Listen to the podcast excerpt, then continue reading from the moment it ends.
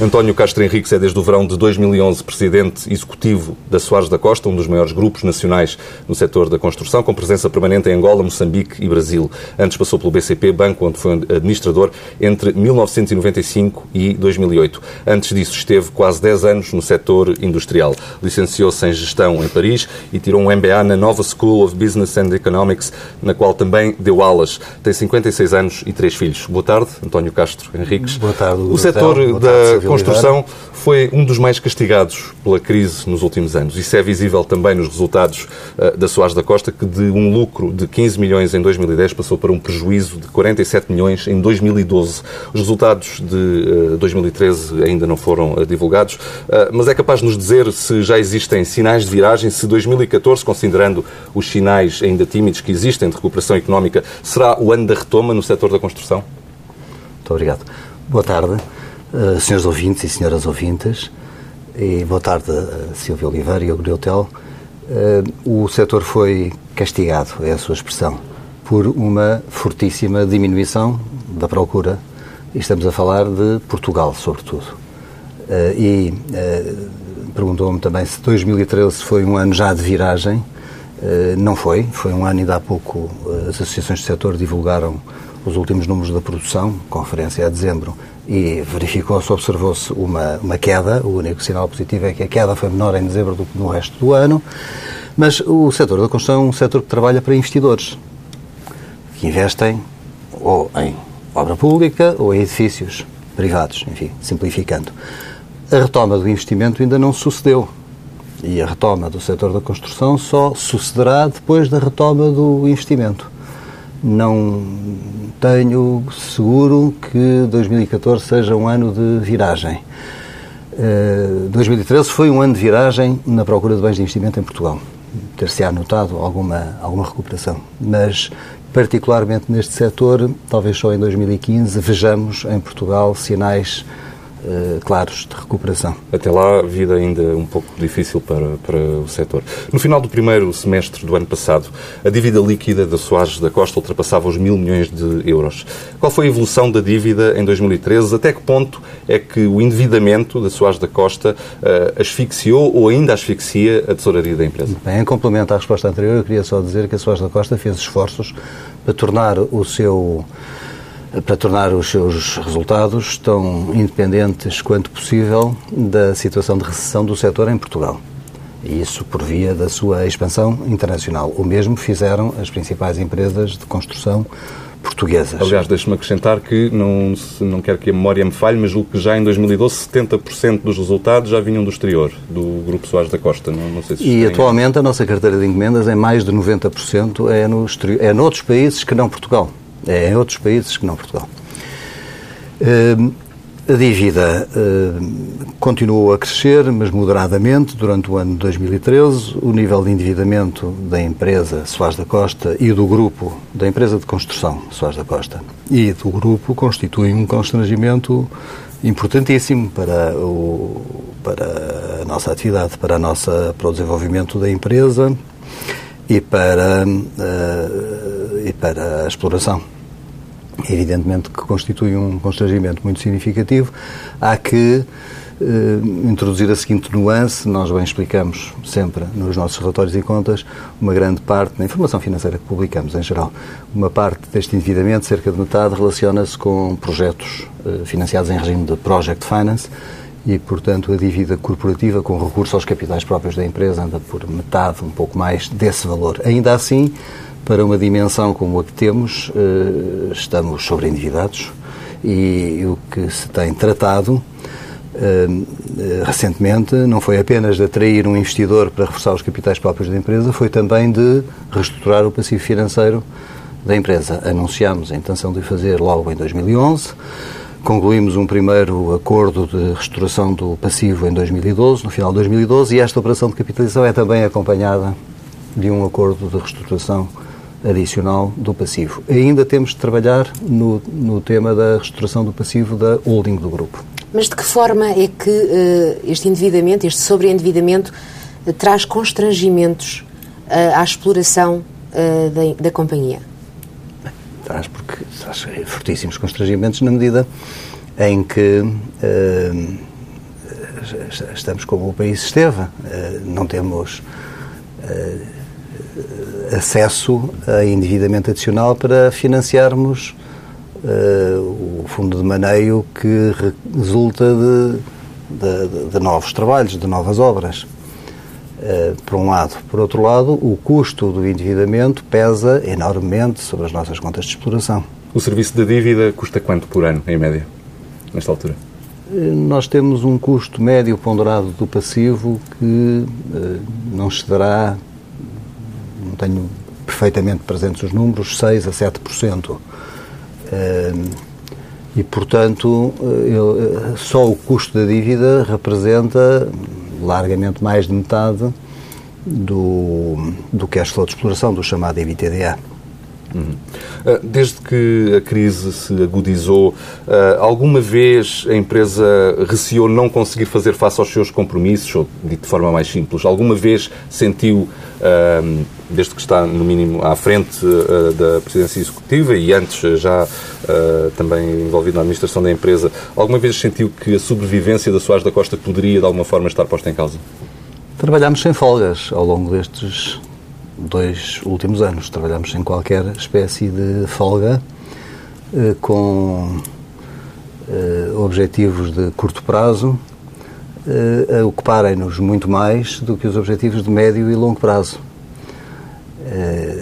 Se não tivéssemos sido capazes, mas acreditei sempre que seríamos, de, por um lado, restaurar o passivo financeiro e baixar significativamente o custo de dívida que mencionei há pouco, e, por outro, atrair capital próprio novo, eh, se, não, se eu receasse que tal não seria possível, eh, poderia concluir que a sobrevivência da empresa podia estar em jogo.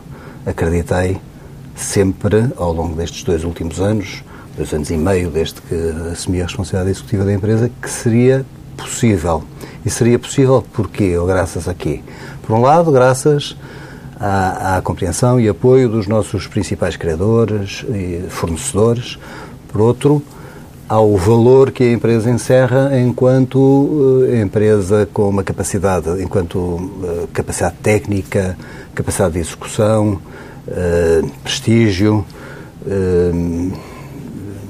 presença internacional, que, que são garantes de uma operação de construção de grande qualidade e de potencial rendibilidade.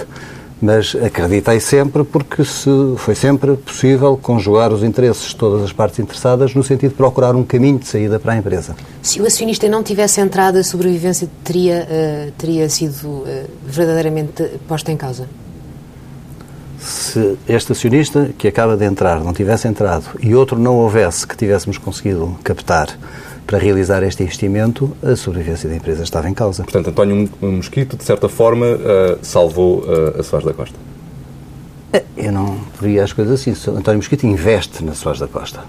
Investe, toma o risco de investir na Soares da Costa e, e, e, e portanto, uh, com, com, as, com, as, melhores expectativas.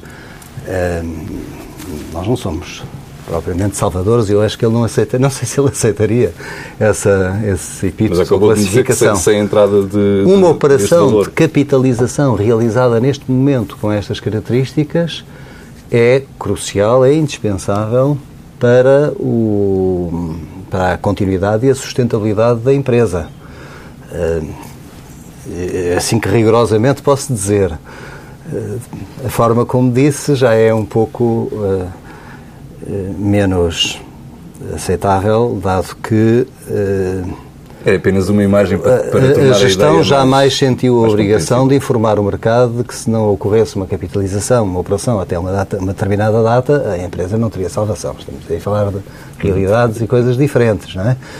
E, portanto, uh, António Mosquito realiza um investimento na Soares da Costa, neste momento, aposta na empresa, adquire o controle da empresa através de uma injeção de capital na própria empresa, ele não paga as ações que adquiriu a outro acionista, há um aumento de capital que ele toma integralmente, há dinheiro fresco na empresa, e com isso estão reunidas condições reforçadas de sustentabilidade e continuidade da Soares da Costa. Mais à frente já vamos eh, falar um pouco sobre o novo acionista, mas eh, não resisto a perguntar-lhe e peço-lhe uma resposta tão rápida quanto uh, possível. Uh, disse há pouco que a Soares da Costa, um, à semelhança do, do país, estava sobreendividada. Uh, o que lhe pergunto é se, à semelhança do país, se a Soares da Costa viveu acima das possibilidades. No passado? Sim.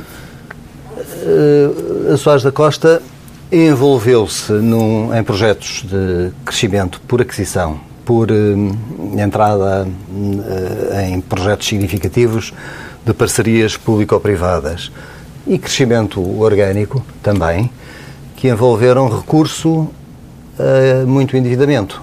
Numa, num período de recessão, eh, não havendo capacidade para reforçar os capitais próprios, isso pode ser fatal. Agora, a empresa, os seus quadros,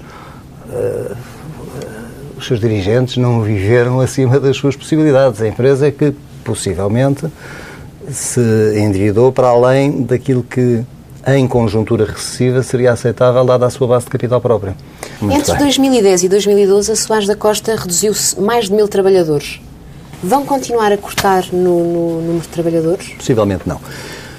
O número de trabalhadores numa empresa de construção civil vai se ajustando com alguma naturalidade ao ao trabalho que existe e à carteira que, que temos.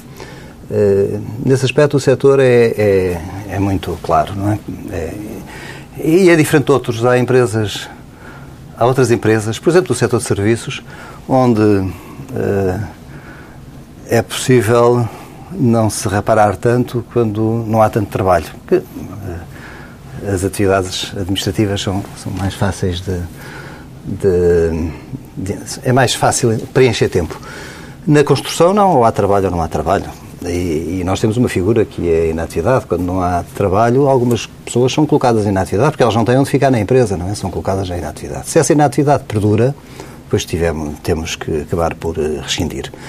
Uh, e rescindimos com uma forma acordada com algumas centenas de colaboradores, sobretudo em Portugal.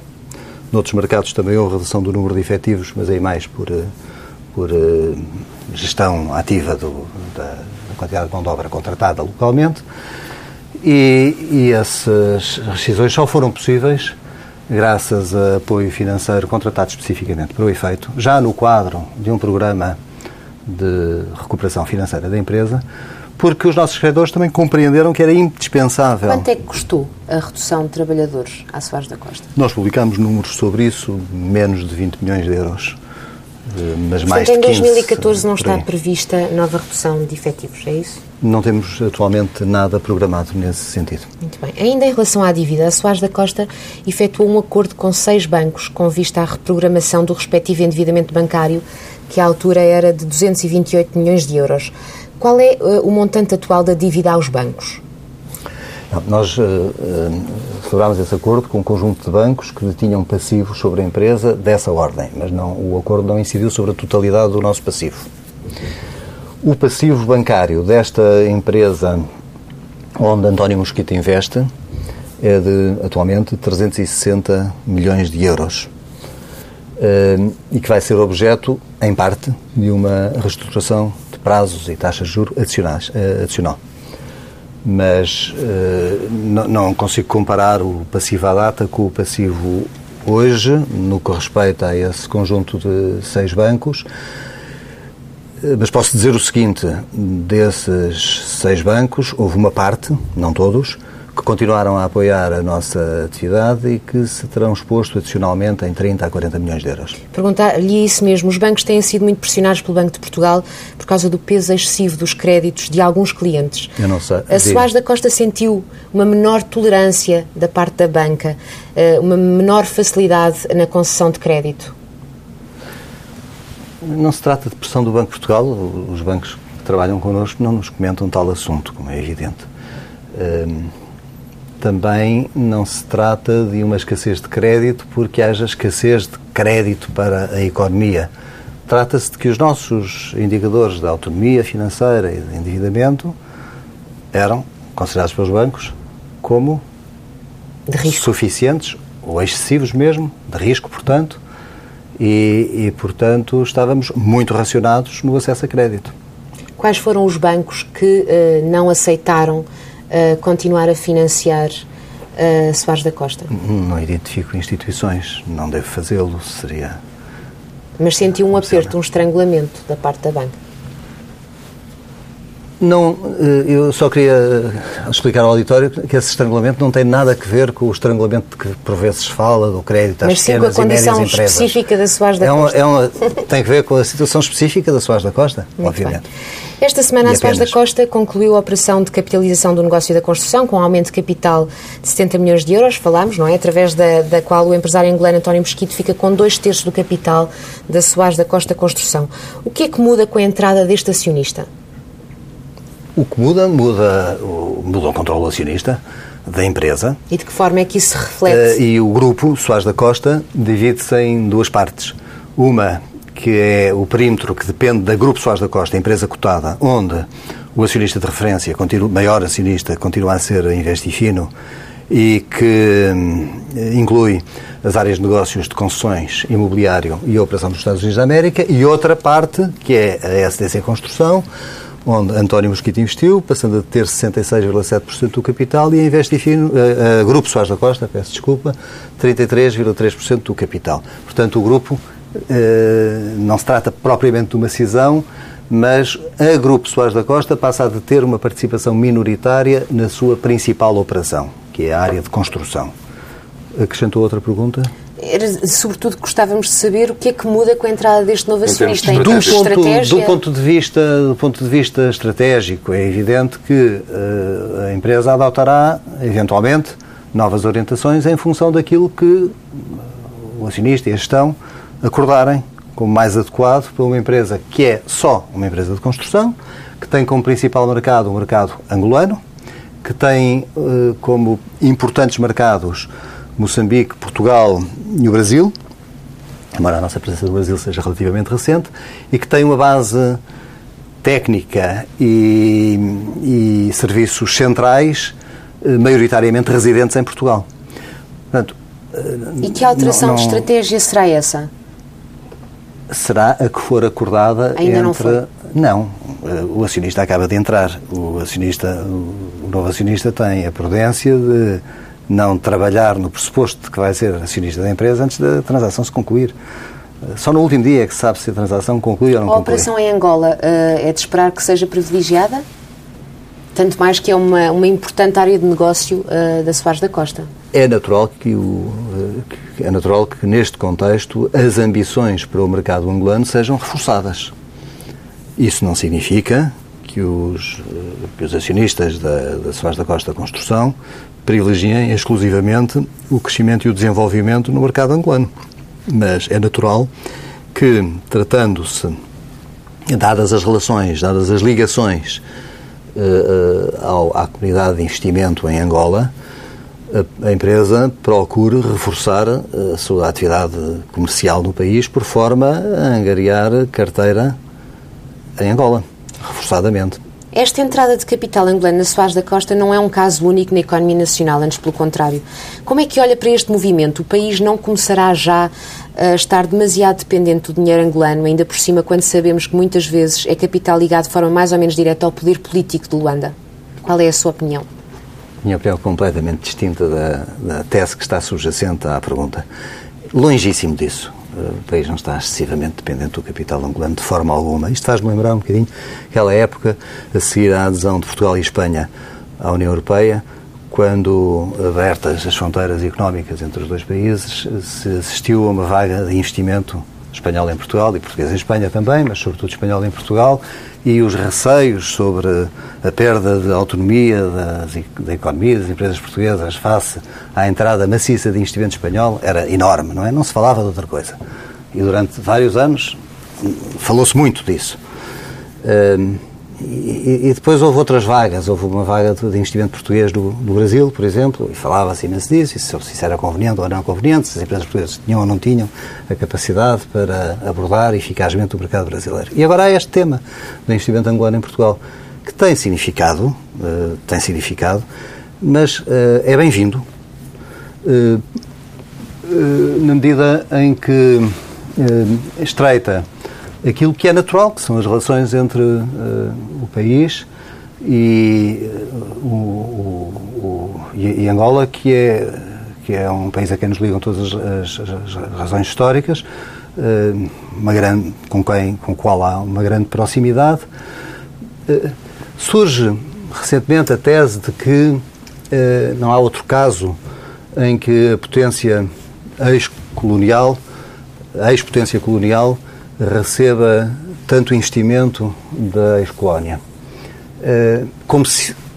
Eh, não é assim. Eh, há outros casos. O investimento indiano no Reino Unido é maciço, é enorme. E, podem dar-se outros exemplos. Há, com certeza, muito investimento das colónias francesas em França. Uh, o que isto significa é que Portugal teve colónias grandes, que hoje são economias relativamente grandes. A economia angolana é metade, em termos de produto, da economia portuguesa. Mas Portugal pode orgulhar-se de ter tido uh, influência numa zona económica, numa zona de África, que hoje constitui a nação independente de Angola, que é uma economia importante. Uh, Portugal teve uh, colónias que vão ser uh, economias maiores do que Portugal. A Espanha também teve colónias que hoje são economias muito importantes, mas não. E, e estou-me a esquecer, não estou a esquecer, estou a ter presente, mas é, é um país independente há muito mais tempo, o Brasil. O Brasil é uma economia muito maior que a economia portuguesa há ex-colónias do, do, Reino Unido que são muito maiores do que, do que o Reino Unido. E, portanto, haverá ex-colónias recentes de Portugal que serão, cuja economia será maior do que a economia portuguesa. E natural é, e saudável é, que exista investimento com origem nessas, nesses países, hoje países, com recursos naturais abundantes e com uma classe empresarial uh, investidora e, e, e também de, de, gestora de quadros emergente, que uh, encontre oportunidades de investimento em Portugal. Isso é, é excelente para Portugal. Não resisto a perguntar-lhe, eh, não é comparável, mas já passou pela banca uh, e temos neste momento a possibilidade da Guiné Equatorial entrar no capital de um banco que é o Banif. Uh, na sua opinião, uh, qual é a sua opinião sobre isto? Faz sentido que um país como a Guiné Equatorial entre no capital de um banco português? É um investimento aparentemente, eu não conheço mais do que aquilo que li, li muito por alto. Aparentemente, uh, eu não sei qual é a entidade da Guiné Equatorial que decide fazer o investimento, não sei sequer se é uma entidade pública ou privada. É pública. Mas essa entidade ent, uh, entende que o investimento no Banif, que acaba de ser recapitalizado, que hoje está quase integralmente, tem o capital quase integralmente tido pelo Estado, é um investimento interessante. Não me faz. Uh, qual foi a sua pergunta? Se isso. Se, na sua opinião, faz sentido, eh, considerando o regime não, político. Não, faz sentido é o investidor. Faz sentido Considerando é as práticas em termos humanos e sociais. Mas o que é que isso tem a ver com a realização do investimento? O, o Banif não é, de maneira nenhuma, conspurcado com o que haja, se houver, de menos correto na Guiné Equatorial. Recebe um investimento e utiliza esse capital para se desenvolver. Vamos então falar de outro tema. A Soares da Costa está envolvida em algumas parcerias público-privadas. Eh, uma delas é do novo Hospital de Todos os Santos, em Lisboa. A adjudicação ao consórcio ao qual uh, pertencia a Soares da Costa foi anulada. A concessão deverá ser alterada para incluir, para além da construção, também a exploração do hospital. Este negócio, desta forma, ainda interessa a Soares da Costa? Não faço ideia. Depende do que vier a ser decidido pelo Ministério da Saúde e pela e pelo, julgo que também há envolvimento do Ministério das Finanças e pelo Governo, em geral, sobre o que vai ser o novo projeto. Nós e os nossos parceiros, uh, no âmbito da Salveio, assim, da Salveio, assim se chama o consórcio, que concorreu, aguardamos uh, as decisões do Governo para decidir sobre se o novo desenho, se houver um novo desenho do projeto, nos interessa ou não, se devemos concorrer Mas, ou não. Incluindo a, exploração, eh, bom, isso seria uma área de negócio que não tem todo a ver com, com a atividade da Soares da Costa, nem dos parceiros Sim, mas podemos, o consórcio pode, pode consorciar-se com uma entidade especializada para o efeito, mas não é, não é a hipótese que se calhar sequer estejamos a considerar, mas não excluo, eh, não excluo qualquer cenário. Uhum. A Soares da Costa faz também parte dos consórcios uh, das PPP, da PPP da Autostrada Transmontana e da Escute da Beira Interior. Em relação à Autostrada Transmontana, a renegociação implicou a passagem de parte da autostrada para as estradas de Portugal. A Soares da Costa ficou a perder quanto com esta renegociação? Não, não foi bem assim, não, não passou parte da autostrada, passou parte do, do, da rede viária que estava sob concessão para, a para as estradas de Portugal. E essa rede viária incluía não só a autoestrada, como também troços do IP4 que foram renovados. E foram esses troços do IP4 que foram renovados e se mantiveram em serviço, que passaram para a égide das estradas de Portugal. Agradeço o esclarecimento. O, pronto, o, portanto, toda, toda a restante autoestrada transmontana está sob concessão da AE21, que é a concessionária onde a Soares da Costa participa com 50%. Os números foram apresentados publicamente na altura sobre qual é o valor. Na altura, da, na altura o que foi que o, então, o, Estado diz que poupou 36 milhões de euros. O que eu lhe pergunto é se a Soares da Costa perdeu 36 milhões de euros. Uh, não, não são coisas simétricas mas uh, não, não, há necessariamente a simetria. Hum. Mas o, o Estado, eu, eu acho que os números que o Estado anunciou são corretos. Eu lhe posso dizer é isso. Mas não há simetria nesta. Não, porque pode haver economias acordadas entre as partes que não prejudiquem necessariamente a, a concessionária. Hum. Ou seja, pode haver um, um, uma parte que poupe e a outra que não poupe nem deixe de poupar e, e, e o conjunto poupe. Eh, decidindo-se economias, sejam de investimento, sejam de nível de operação e manutenção. Uh, ainda assim, insisto na pergunta e pedir-lhe uma resposta concreta. Quanto é que Soares da Costa ficou a perder, se é que perdeu alguma coisa? Não, a E21 ficou muito satisfeita com o resultado da negociação que teve com as Estradas de Portugal sobre a alteração do, do âmbito da, da, da concessão. Não, não estão concluídas as negociações, porque agora vai seguir-se uma negociação entre a E21, que entrou recentemente em, em, operação, ao longo de todo o seu percurso, e o concedente, e o concessionário, porque a E21 é subconcessionária, e o concessionário, que são as Estradas de Portugal, neste caso, quanto a, a, ao, ao, próprio contrato de concessão e já não quanto a, ao âmbito da concessão. E, e, portanto, estamos não ainda em plenas negociações, mas em vésperas de iniciar negociações. O que eu posso dizer agora é especulativo. A Soares da Costa exigiu ao Estado uma indenização de 159 milhões de euros. Não foi a Soares da Costa. Foi a Elos. A Elos. Que podia ainda aumentar com o passar do tempo este pedido de indenização pela suspensão do projeto de alta velocidade por Serão Caia. Soube-se, entretanto, que o Tribunal Arbitral que vai decidir este assunto só agora vai começar a funcionar. Qual é o ponto de situação uh, deste diferendo? É o seguinte, uh, a Elos, que é composta por uh, nove acionistas, vários acionistas, uh, que é co-liderada pela Soares da Costa, que tem 17,5% aproximadamente do capital, e pela Soares da Costa, intentou uma ação de, de, de, de pediu intervenção de um tribunal arbitral, pedindo ao Estado uma indenização pelos custos suportados com o projeto de 169 milhões de euros. Esse valor é fixo, não cresce com o tempo. Poderia crescer com o tempo se houvesse ainda, se estivessem ainda uh, em vigor eh, determinados contratos de financiamento e swaps que, entretanto, deixaram de eh, vigorar e passaram a, foram transferidos para outra entidade. Eh, o ponto de situação é que arrancará em breve a arbitragem. Eu julgo que o Tribunal tem de estar constituído até amanhã. Amanhã é ontem, é até, até ontem, 14 de fevereiro. E, portanto, na altura em que esta entrevista for para o ar, até é possível que já se conheça a, a composição do, do Tribunal. O que se conhece agora é o árbitro indicado pelo Estado, eu não tenho certeza do nome, e o árbitro indicado pela ELOS, e os dois árbitros escolherão o presidente, e julgo que teriam até ao dia 14 de fevereiro, não é por ter sido o dia dos namorados, para escolher o ou a árbitro presidente. Portanto, um resultado só em 2015? Normalmente o Tribunal Arbitral terá seis meses para uh, lavrar uma sentença e, portanto, pode ser que, que o prazo, que, o, que a sentença ainda seja conhecida em 2014, a não ser que o Tribunal necessite de mais tempo para uh, chegar uh, à decisão. O Governo estuda o lançamento de 30 infraestruturas consideradas prioritárias até 2020. Só os 15 projetos com melhor classificação representam um investimento de quase 3 mil milhões de euros. Concorda com o diagnóstico resultante do relatório encomendado pelo Governo? Eu li-o, achei muito bem feito. Uh, não concordo ou discordo com as opções que estão subjacentes ao relatório, mas pareceu-me bastante, bastante equilibrado. Bastante bem feito do ponto de vista técnico, bastante equilibrado e, sobretudo, constitui uma inovação que é muito importante, sobretudo se os, uh, designadamente se os passos seguintes forem conformes com com este que agora se deu.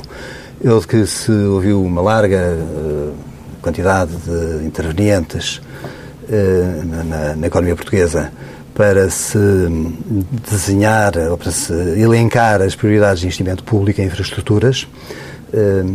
o, o resultado apresentado publicamente, e está em debate, parece relativamente consensual e terá reunido também o consenso das principais forças políticas.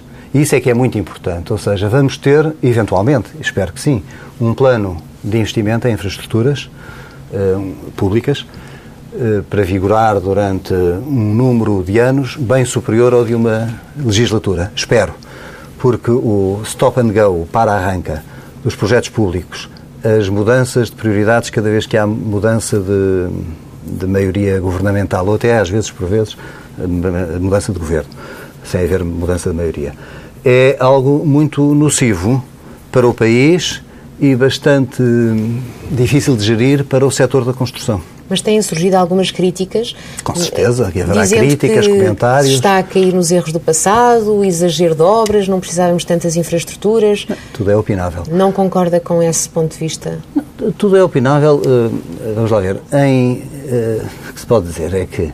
Que não era, no fundo, este o tipo de investimento que o país estaria a precisar em infraestruturas? Estamos a falar de infraestruturas portuárias, estamos a falar de infraestruturas Uh, quase nada de infraestruturas rodoviárias. Não, não é? Está, quase nada de infraestruturas rodoviárias, à, à sugestão do IP3. E estamos a falar também de infraestruturas ferroviárias. E há muito, muito tempo que Portugal subinveste na sua rede ferroviária. Portanto, estamos a falar de infraestruturas públicas. Outra coisa é saber se o país terá capacidade financeira para desenvolver estes projetos. Além da comparticipação comunitária, não é? Do Além da comparticipação comunitária que seja possível obter, porque também não, não, não está não é seguro. Não é claro ainda qual é. Não está seguro que se obtenha a comparticipação comunitária ao nível uh, esperado. Uh, mas a sua pergunta era eh, se está a cair nos erros do passado? Sim. Eu, eu, acho que a metodologia é correta, o resultado parece bastante equilibrado e razoável. Há a procura de consenso entre forças políticas de forma a que este plano vigore para além do horizonte temporal da legislatura em curso e, portanto, estamos, pelo menos em alguns aspectos, a não uh, repetir erros do passado. Eh, sobre investimento em estruturas ferroviárias e portuárias, eu creio que não é um risco que Portugal corra a curto prazo, porque está efetivamente carente de investimento nessas áreas. Agora, há ali desde projetos bastante significativos até projetos relativamente pequenos. Os 30 e tal projetos que foram apresentados não são de todo em todo do, do mesmo ranking. Uh, Surpreendeu-me um pouco não haver nenhuma abordagem do tema da eventual necessidade de um novo aeroporto em Lisboa, ou na região de Lisboa, eh, mas julgo que também houve alguma intencionalidade, não, não voltar a levantar o tema a curto prazo, mas mais tarde ou mais cedo, se o desenvolvimento do turismo em Portugal prosseguir favoravelmente e se uh, o, ao nível, uh, se a economia internacional crescer, uh, haverá necessidades aeroportuárias em Lisboa que não estão hoje satisfeitas a Soares da Costa, enquanto construtora, claro que estará interessada em concorrer a estas obras.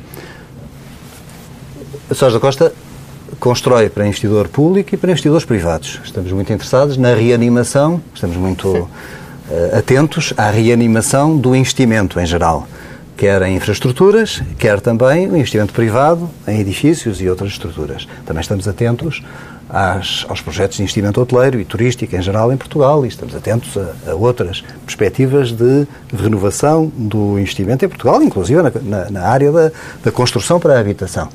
Uh, onde o estoque é hoje excessivo, mas uh, não deixará de haver iniciativas de construção e iniciativas de reabilitação do, do, do, do edificado.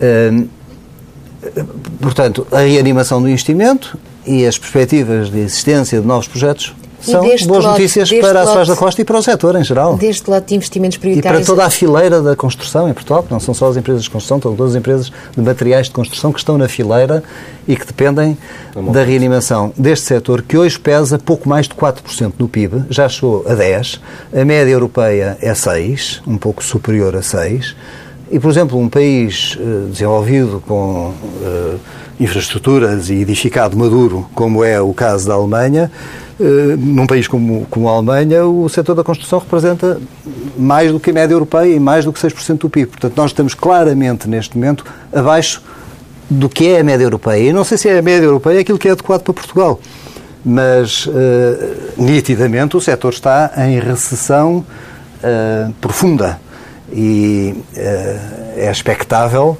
que recupere. E deste lote de investimentos prioritários, ou dito priori, ditos prioritários, há algumas obras que chamaram a, a sua particular atenção? Não, não vou dar pistas à concorrência sobre o que é que eu estou, para que é que eu estou a olhar para com maior atenção. Okay. Só para concluir, a sua concorrente Teixeira Duarte vai concorrer à privatização da EGF.